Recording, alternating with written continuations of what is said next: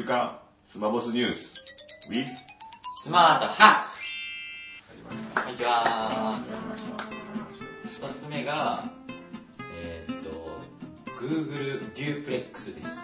Duplex Duplex。デュープレックス僕もよくわかんないですけど、要は、Google アシスタントが自分の代わりにお店とか美容院の予約をしてくれると。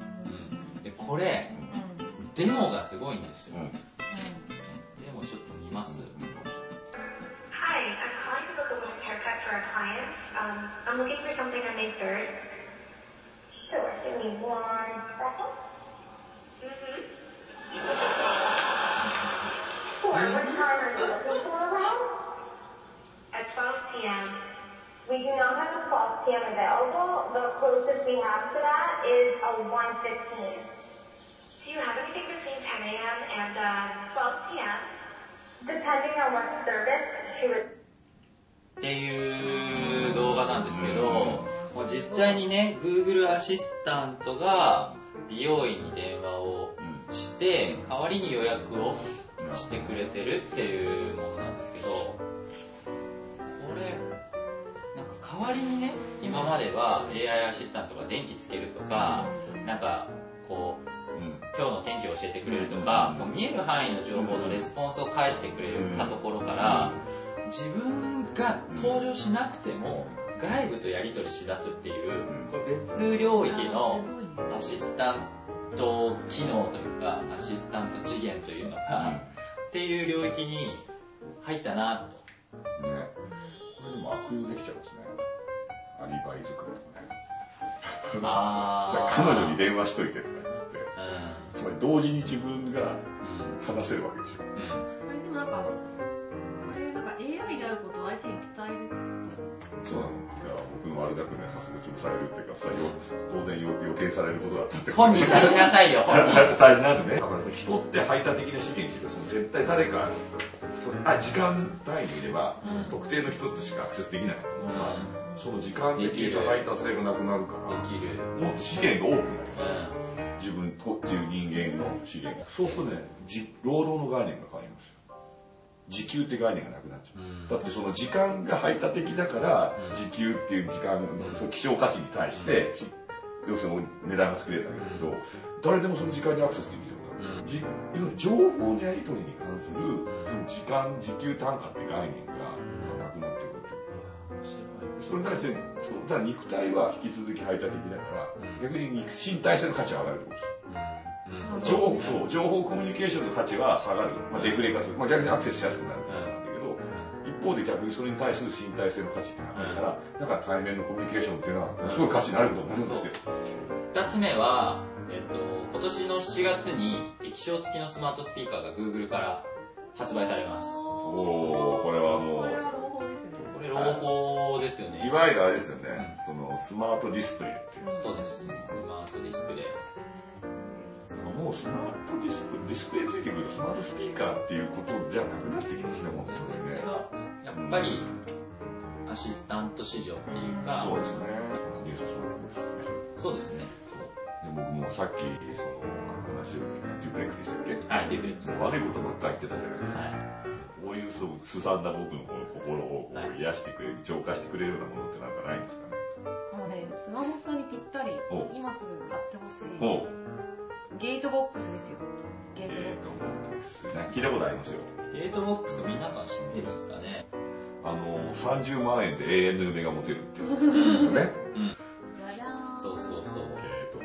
こういうこう箱箱というかデバイスのこう電柱系の中にこう 3D キャラクターが動くっていうこれが可愛いですよね動画これも見てみま。朝ですよ。起きてください。ねえ、起きてってば。この時点可愛いうんこんなに優しく言えないのおはよもう朝から髪が乱れてないもん。そうですねセットされもうてセット完璧よね、朝から。朝からミニスカだし。常に可愛いんだよね常に可愛いこれはいいですね。うん、うん、これは癒されそう、でもね、ここに挫折がなさそうな気がする。挫折。いや、現実世界ってやっぱり好きな女の子がいなくなっちゃったとか、ああ、そう、やっそうだね。ぱこう、そ、そこがね、人間らしさじゃないですか。あの、甘さは苦さを知った人間しかわかんないんだよ。深いわー。深いわアプリ。ー。そうですね。いや、アプリは、今回は、ちょっとこう、キャラクターのね、話を今してきたんで、はいちょっとこう、キャラクターが際立ってるアプリをご紹介したいなと思ってます。はい。で、一つ目は、椎名音羽です。可愛い女の子が、時間をすごい丁寧に教えてくれるっていう。正直、時間聞くのが最も効率の悪い方法で。とそもそも時間は、ね、聞かなくていいですよね。そうね。みんないいもんね。だって、出てっから。言ってそう言ってるけど、だからこれは、キャラクターとの会話をするためのあくまできっかけなの。音羽の時間を開いて。今の時刻は午後7時13分です。ところで、最近思うんです。勉強する意味って何だと思いますか？委員長椎名音羽、時間ですよのスキルを使ってくれて、本当にありがとう。君の力になれて嬉しかったです。また会えるのを楽しみにしています。さようなら。なるほどね。委員長らしい。緊張なき優等生だね。優等生。僕そういう優等生が崩れていく姿みたいな。時間聞くだけなんだけど、まあ、だいスマートスピーカー出始めの、こう、キャラ作りでね、リードされている感じがすごいして、二つ目が、えっと、イケメンヴァンパイアシリーズ。いいですか？どうぞ。アレクサ、イケメンを始めて。イケメンを初めてっていうの？イケメンもあんまり。イケメンシリーズ。イケメンとおしゃべりへようこそ。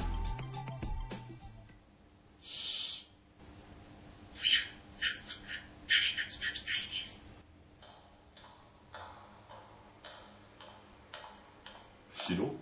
白白。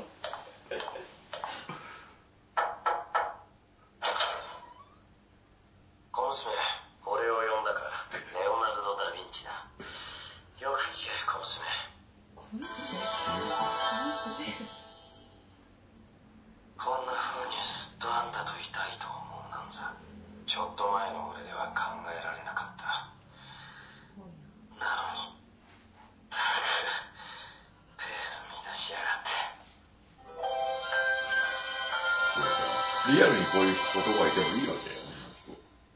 レオナルドの次の人間違ますかはいか、いいえでお答えください。終了する場合は、ストップと言ってみてください。気だるそう。ストップ。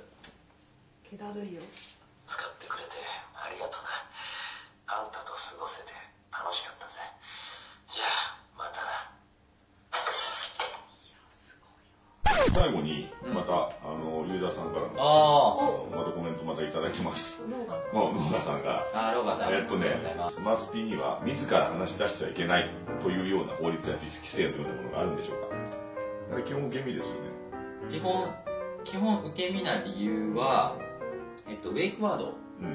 を、えっと、発せられた時にだけ反応するように、あ Google とか Amazon が自主自主的に規制してるというか、ー、あアイデアがついた。その実規制を突破する方法。